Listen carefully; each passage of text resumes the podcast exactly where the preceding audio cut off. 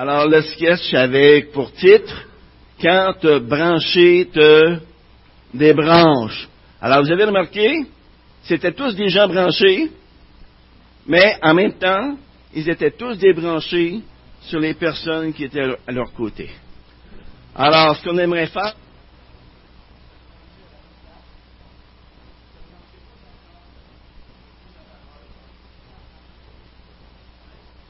Alors, mais auparavant, j'aimerais juste qu'on prie ensemble. Eh bien, Père éternel, merci. Merci pour ces merveilleux chants qu'on vient d'entendre, qui te louent, qui t'adorent, qui nous montrent qui tu es. Tu nous montres aussi ce que tu as fait pour chacun de nous. Et Seigneur, on veut ouvrir ta parole ce matin, encore une fois. Merci pour le privilège que nous avons de l'ouvrir dans un pays de liberté. Et Seigneur, on veut apprécier le fait qu'on peut être ensemble ce matin, qu'on peut communier ensemble avec les gens autour de nous, communier avec toi, parce que tu es là présent au milieu de nous. Seigneur, bénis-nous à travers ta parole ce matin. Au nom de Jésus. Amen. Apocalypse chapitre 5. Je vais lire d'abord les quatre premiers versets et on continuera par la suite. Puis je vis dans la main droite de celui qui était assis sur le trône un livre écrit en dedans et en dehors, scellé de sept sceaux. Et je vis un ange puissant qui proclamait d'une voix forte, Qui est digne d'ouvrir le livre et d'en rompre les sceaux Mais nul dans le ciel, ni sur la terre, ni sous la terre, ne pouvait ouvrir le livre, ni le regarder. Et je pleurais beaucoup, parce que nul ne fut trouvé digne d'ouvrir le livre, ni de le regarder. Avez-vous déjà regardé un film qui, qui, capte votre intérêt et dont vous voulez savoir à tout prix comment ça va finir? Ouais, hein, on a tous déjà regardé ce genre de film-là. Eh bien, ce matin, un film dramatique va se dérouler sous vos yeux.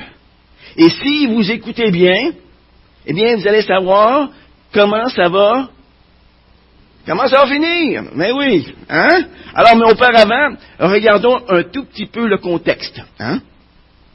Dans la première partie de la vision que vous avez étudiée avec Steve la semaine dernière, vous vous souviendrez que Jean a vu une porte ouverte dans le ciel.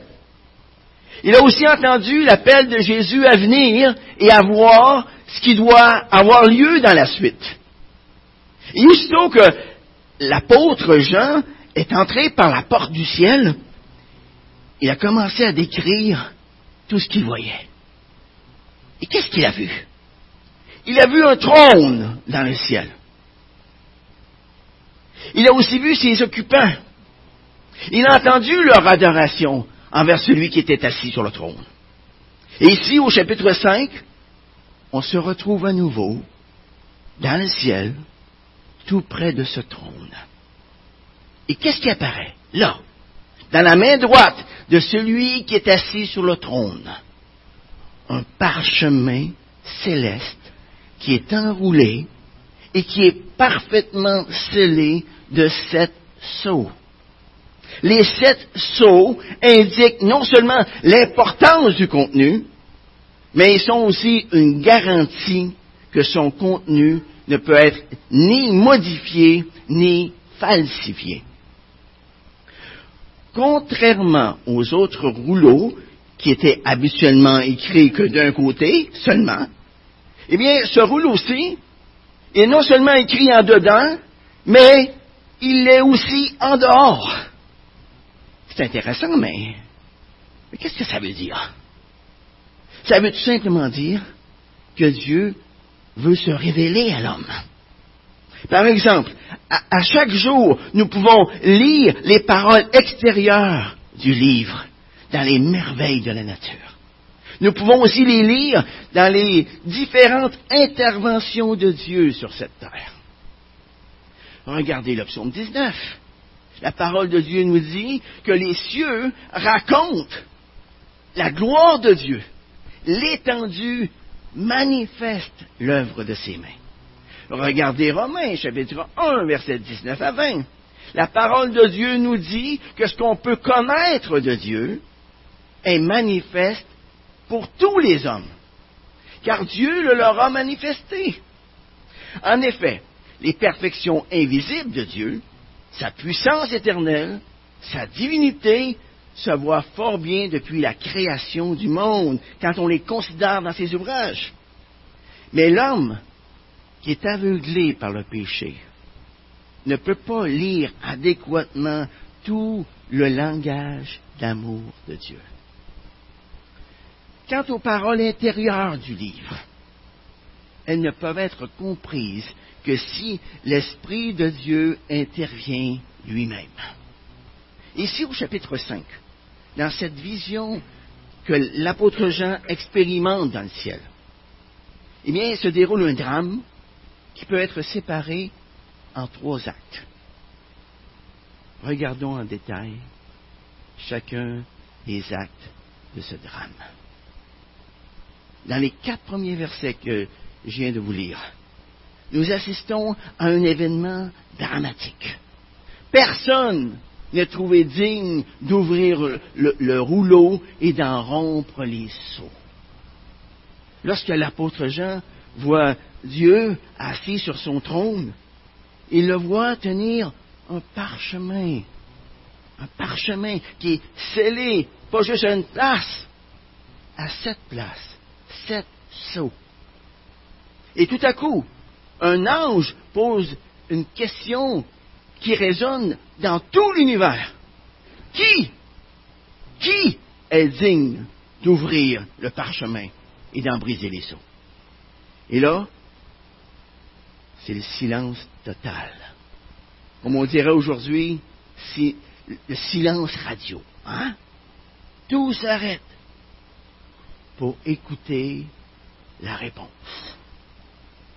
La réponse vient immédiatement après, au verset 3.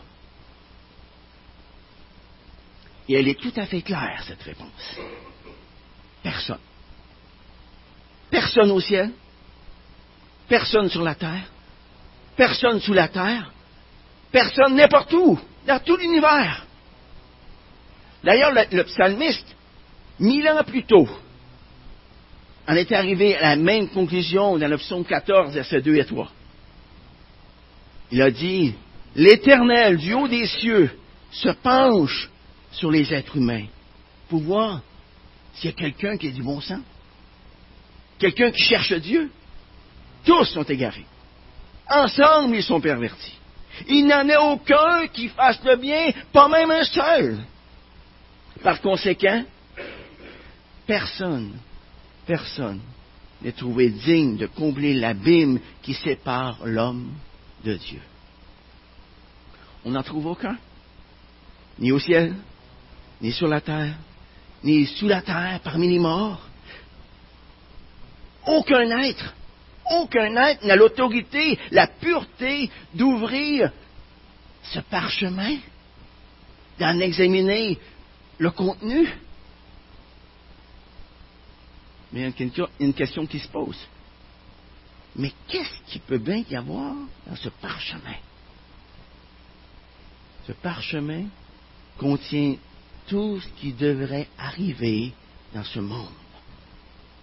Ce parchemin contient tous les buts, toute la planification pour la bénédiction et pour le jugement de tout l'univers. Mais pour que cette planification, pour que ces buts soient accomplis, ça prend quelqu'un qui a le pouvoir, qui a l'autorité de briser les seaux. Et là, une autre question s'impose. Qui a l'autorité? Qui a la capacité? Qui a les attributs? Qui peut s'approcher de, ce Dieu devant qui même les, les chérubins se voilent la face? Ils ne peuvent s'approcher de lui et crient constamment Saint, Saint, Saint est le Seigneur. Qui peut accomplir ce que Dieu a, planifié de toute éternité? Pourquoi pensez-vous que l'apôtre Jean commence à pleurer aussi bruyamment à la perspective que ce parchemin ne soit pas ouvert? Vous savez, si l'apôtre Jean pleure comme un bébé, c'est pas parce qu'il est trop curieux. Pas parce qu'il se comporte comme un enfant gâté et frustré, qui n'a pas tout ce qu'il veut. Non.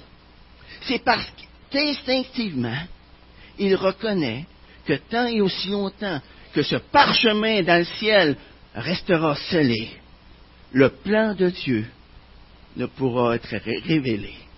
Le plan de Dieu ne pourra être exécuté. Et là, Jean a la sagesse de pleurer.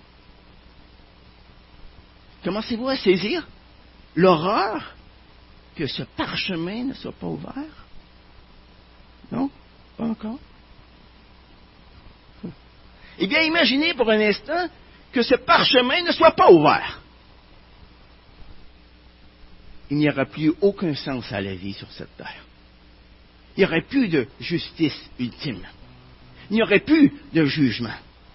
Le mal continuerait sans relâche sur la terre. Il n'y aurait aucun avenir pour le peuple de Dieu, aucune bénédiction pour ceux qui sont morts à cause de l'Évangile. Notre souffrance serait complètement inutile. Notre foi serait complètement vaine. Les ténèbres seraient notre lot, car nous serions séparés à toujours de celui qui est la lumière. S'il n'y a personne qui est trouvé digne d'ouvrir le parchemin, alors il n'y aura pas de noces avec l'agneau dans le ciel. Il n'y aura pas de nouveaux cieux de nouvelles terres. Il n'y aura pas de vie éternelle dans la présence de Dieu. Il n'y aura seulement que des pleurs. Et nos pleurs vont faire écho aux pleurs de l'apôtre Jean qu'on voit ici dans cette scène. Mais qui est le héros digne de résoudre cette crise? Qui a l'autorité d'ouvrir ce parchemin et d'exécuter les plans de Dieu qui sont à l'intérieur? La réponse nous glace les veines au verset 3 et 4. Personne. Personne. Et c'est ça le drame que nous présentent les versets 3 et 4. Le deuxième acte de cette vision nous présente la résolution de ce drame. L'agneau immolé en est trouvé digne. Verset 5, on lit, et l'un des anciens me dit, ne pleure pas. Voici que le lion de la tribu de Judas, le rejeton de David, a vaincu pour ouvrir le seau, pour ouvrir le livre et ses sept seaux. Et je vis au milieu du trône et des quatre êtres vivants, au milieu des anciens, un agneau debout, qui semblait immolé. Il avait sept cornes et sept yeux, qui sont les sept esprits de Dieu envoyés par toute la terre. Il vint recevoir le livre de la main droite de celui qui était assis sur le trône. Le drame est résolu lorsque l'un des anciens s'approche de Jean il lui dit de ne plus pleurer. Et que là, il pointe l'apôtre Jean vers la figure centrale de cette scène. Il lui dit, cesse de pleurer, Jean. Le lion de la tribu de Judas a triomphé. Cette image du lion de la tribu de Judas nous ramène à, Genèse, chapitre 49, versets 8 à 10, où Jacob, mourant, bénit ses douze fils et appelle Judas un jeune lion, un souverain victorieux dont le sceptre ne s'écartera pas. Judas étant bien sûr la tribu d'où Jésus viendrait, dans la lignée de David. Et lorsque l'un des anciens appelle Jean à regarder un lion, alors aussitôt, Jean essuie les larmes de ses yeux. Il regarde. Il regarde. Mais qu'est-ce qu'il voit devant lui, au milieu du trône? Un agneau. Un agneau debout, qui semblait immolé. Mais c'est le lion qui vient d'être annoncé. C'est le roi promis. Il n'y a pas deux animaux aussi, là. Un lion d'un côté, puis l'agneau de bord. Non. Ce n'est pas non plus une moitié d'agneau, puis une moitié de lion.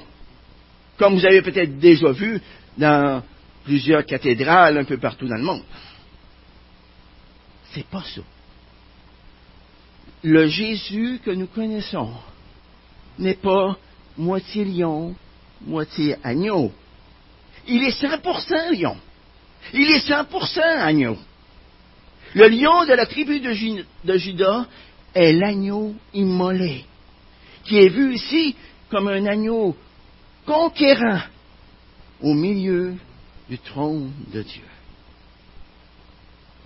Voyez, si nous voulons donner une description adéquate de qui est Jésus, il nous faut dire plusieurs choses à son sujet. Et alors que nous étudions l'Apocalypse, nous voyons une image de plus en plus complète de Christ. Oui, nous voyons son amour, nous voyons son humilité, son sacrifice, mais nous voyons aussi sa puissance, nous voyons sa, dignité, sa perfection. Bien sûr, les noms utilisés pour décrire Jésus-Christ ici sont des images. Hein. Ce sont des images des prophéties de l'Ancien Testament qui nous disent qui est Jésus et ce qu'il a fait pour nous.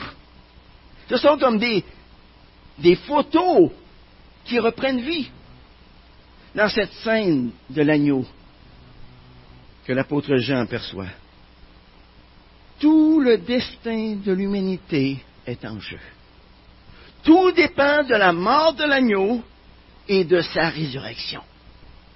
La mort de cet agneau est claire. Il a été immolé. Mais la, résurrection de cet agneau était aussi claire. Cet agneau se tient debout. Bien que Christ soit un agneau sacrificiel, il est loin d'être faible. Il a sept cornes. Dans la littérature apocalyptique, la corne signifie toujours l'autorité d'un roi ou d'un royaume ou quelque chose de semblable. Les sept cornes de l'agneau symbolisent la perfection de son autorité royale. Ça symbolise sa puissance parfaite. Mais il a aussi sept dieux, qui sont décrits ici comme étant les, sept esprits de Dieu envoyés par toute la terre. Par conséquent, il est omniscient. Il sait tout. Il est omniprésent. Absolument rien n'échappe à son regard. Mais la vérité centrale de cette métaphore que l'on voit ici, c'est qu'il est un agneau immolé. C'est l'agneau sacrificiel ultime qui portait nos péchés dans son corps sur le bois, sur lequel la colère de Dieu a été versée, afin que par sa mort, nous puissions vivre. Au temps de l'Ancien Testament, les agneaux devait être sacrifié pour expier le péché. L'agneau décrit ici est différent de tous les agneaux de l'Ancien Testament, est différent des agneaux de la Pâque. L'agneau de Dieu est mort en tant que sacrifice final, en tant que sacrifice complet pour tous, tous, tous les péchés. Vous saviez ça?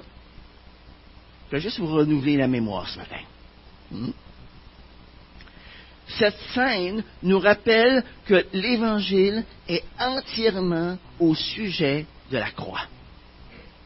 Voilà pourquoi l'apôtre Paul a dit qu'il ne voulait rien savoir d'autre que Jésus-Christ et Jésus-Christ crucifié. Jésus-Christ crucifié. Jésus a dit à ses disciples qu'il n'était pas venu dans ce monde pour être servi, mais pour servir et pour donner sa vie en rançon pour plusieurs. Il est ressuscité des morts pour démontrer sa puissance, pour démontrer son autorité sur le mal et sur la mort. Seul Christ a vaincu le péché. Seul Christ a vaincu la mort. Seul Christ a vaincu l'enfer et Satan lui-même, de sorte que lui seul peut mettre en mouvement les forces qui mèneront à la destruction finale du mal. C'est Jésus, les amis, et non le diable, qui a le parfait contrôle de tout ce qui va arriver dans le futur. Lui seul est digne de mettre en mouvement les événements des derniers jours de l'histoire. C'est pas Satan qui va le faire. C'est Jésus qui va le faire. Il est le seul qui peut s'approcher du trône. Il est le seul qui peut prendre le parchemin. Il est le seul qui peut ouvrir les seaux. Il le fera dans les chapitres suivants, en révélant tout ce qui doit se passer. Christ, l'agneau, est le sacrifice parfait pour expier les péchés de tous ceux qui croiront en lui pour leur salut. Par conséquent, il peut sauver son peuple au milieu des événements terribles qui seront révélés dans ce livre. Quelle image extraordinaire, vous trouvez pas? Christ le lion conduira la bataille contre, dans laquelle Satan sera finalement défait une fois pour toutes. Cette scène révèle comment le Christ diffère des attentes qu'on pouvait avoir envers lui. Par exemple, certains Juifs attendaient un héros conquérant qui les délivrerait une fois pour toutes des envahisseurs romains. Ils ont vraiment été déçus par sa mort. D'autres voyaient en lui un être sans force. Eh bien, ceux-ci seront surpris de le voir lorsqu'il reviendra régner avec puissance. Christ le lion est victorieux à cause de ce que Christ l'agneau a déjà fait. Toute cette scène qui se déroule dans le ciel ne peut faire autrement que d'évoquer l'adoration et la louange envers Jésus-Christ. Et ceci nous amène à la troisième partie de cette vision. La réponse que donnent le ciel et la terre lorsque l'agneau reçoit le livre. Regardez verset 8. Quand il eut reçu le livre, les quatre êtres vivants et les vingt-quatre anciens se prosternèrent devant l'agneau, tenant chacun une harpe et des coupes d'or remplies de parfums, qui sont les prières des saints. Ils chantaient un cantique nouveau en disant, Tu es digne de recevoir le livre et d'en ouvrir les seaux, car tu as été immolé et tu as racheté pour Dieu, par ton sang, des hommes de toute tribu, de toute langue, de tout peuple, de toute nation. Tu as fait d'eux un royaume et des sacrificateurs pour notre Dieu, et ils régneront sur la terre. Je regardais et j'entendis la voix de, de beaucoup d'anges autour du trône, des êtres vivants et des anciens, et leur nombre était des myriades de myriades, des milliers de milliers. Il disait d'une voix forte, l'agneau qui a été immolé est digne de recevoir puissance, richesse, sagesse, force, honneur, gloire et louange. Et toutes les créatures dans le ciel, sur la terre, sous la terre, sur la mer, tout ce qui s'y trouve, je les entendis qui disaient, à celui qui est assis sur le trône et à l'agneau, la louange, l'honneur, la gloire et le pouvoir au siècle des siècles. Et les quatre êtres vivants disaient Amen. Et les anciens se prosternèrent et adorèrent. Qu'est-ce qu'on voit dans ce passage? On voit que ce passage contient trois hymnes de louange. Le premier chant est chanté par les 24 anciens et les quatre êtres vivants. Voici au verset 9 à 10. Aussitôt que Christ reçoit le rouleau de son Père, ceux que nous avions vus auparavant au chapitre 4, les quatre êtres vivants, les 24 anciens, qu'est-ce qu'ils font? Ils se prosternent devant l'agneau et ils chantent un cantique nouveau. La harpe que chacun tient sert de musique pour le cantique nouveau qu'ils sont en train de chanter. Les coupes d'or remplies de parfums sont décrites ici comme étant les prières du peuple de Dieu. Et comme nous allons le voir dans les chapitres 6, chapitre 8, ces prières sont destinées à Dieu afin qu'il apporte la justice sur la terre. Le chant des 24 anciens, les quatre créatures vivantes, loue l'œuvre de Christ. Et pourquoi Jésus-Christ est-il digne de recevoir la louange et l'adoration?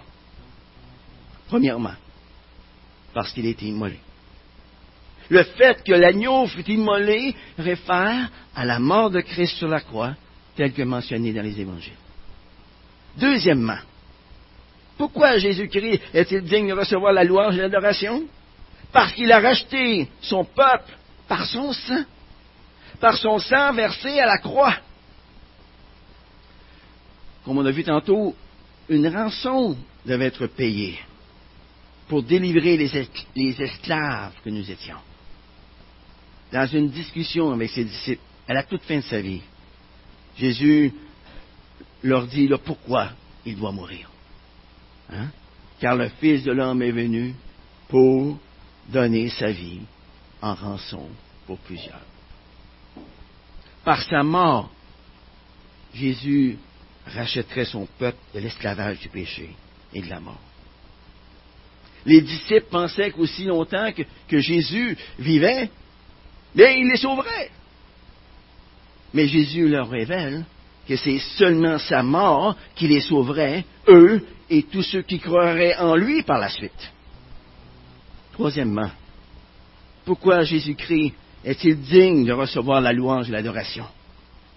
Parce qu'il a rassemblé dans son royaume des hommes de toute tribu, de toute langue, de tout peuple, de toute nation. Le message du salut de Dieu, la vie éternelle, n'est pas limité à une culture spécifique, ou à une race spécifique, ou à un pays spécifique. Non. Quiconque, quiconque s'approche de Dieu avec repentance et avec foi est pleinement accepté par Dieu et fera partie de son royaume. Nous ne devons pas permettre que les préjugés nous empêchent de partager le Christ aux autres. Tous les gens sont les bienvenus dans le royaume de Dieu. Tous les chrétiens sont sur un pied d'égalité devant la croix de Christ. Jeunes et vieux, hommes et femmes, juifs et non-juifs, riches et pauvres, blancs et noirs ou toute autre couleur. Nous sommes tous des pécheurs qui ont désespérément besoin du salut. Les religions mettent des barrières entre les hommes. Mais Jésus est venu abolir toutes ces barrières. Est-ce qu'il y a des barrières dans notre cœur qui sont basées sur la race présentement? Qui sont basées sur le niveau de vie présentement? Ou sur une question de sexe? Hein? C'est important, les amis, de vérifier nos attitudes, de vérifier nos actions, afin de voir si elles sont en accord avec les Écritures. Ne mettons pas des murs là où justement Jésus les a fait tomber. Et pourquoi Jésus est-il digne de louange et d'adoration? Eh bien, quatrièmement, parce qu'il a fait des croyants des rois, des sacrificateurs.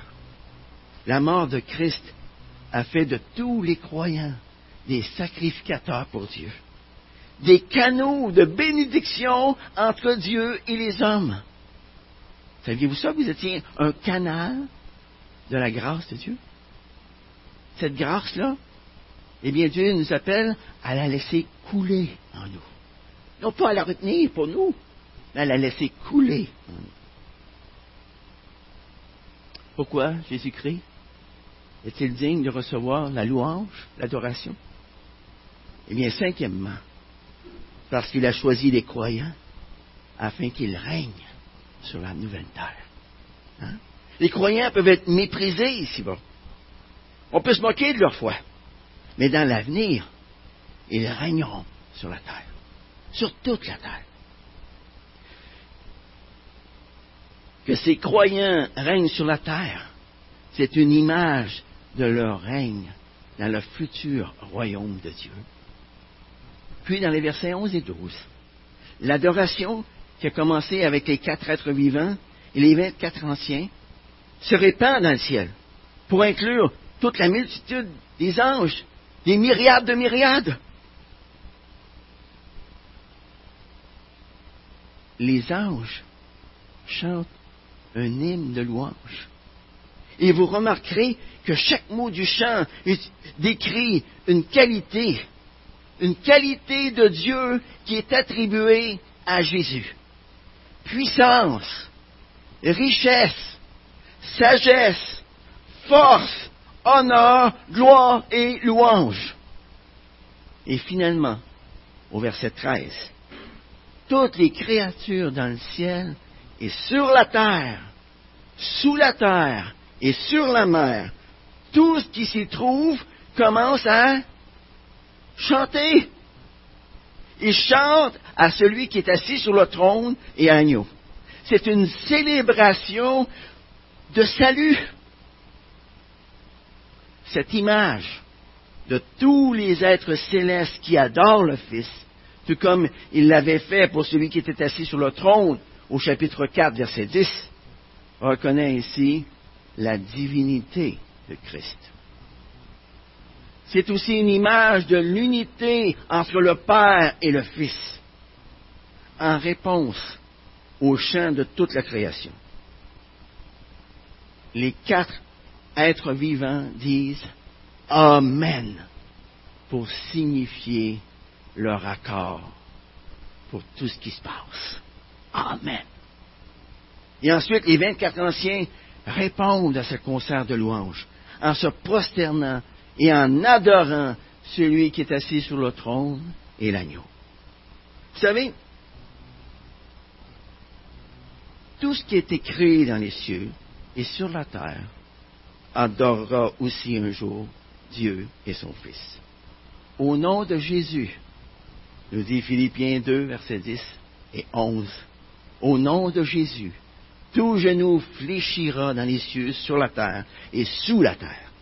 Et toute langue confessera que Jésus-Christ est Seigneur à la gloire de Dieu le Père. Vous savez, cette scène qui est décrite dans Apocalypse 5 représente ce qui se passe dans le ciel en ce moment, entre la première venue de Christ et sa seconde venue. C'est le maintenant dans lequel nous vivons mais ce maintenant n'est pas permanent. C'est une histoire qui est présentement en cours, se déplace rapidement vers la fin, comme vont le montrer les chapitres suivants. Le maintenant de cette scène est un maintenant en mouvement, un maintenant rempli de louanges, d'adoration qui remplissent petit à petit tout l'univers. Tout comme ces chants de louanges et d'adoration grandissent dans le texte. Nous le voyons grandir aussi maintenant, à notre époque, même au milieu de la persécution, alors que de plus en plus de nations viennent à le connaître et à se joindre avec les autres à l'adoration de cet agneau. Ne soyons pas inconscients, les amis.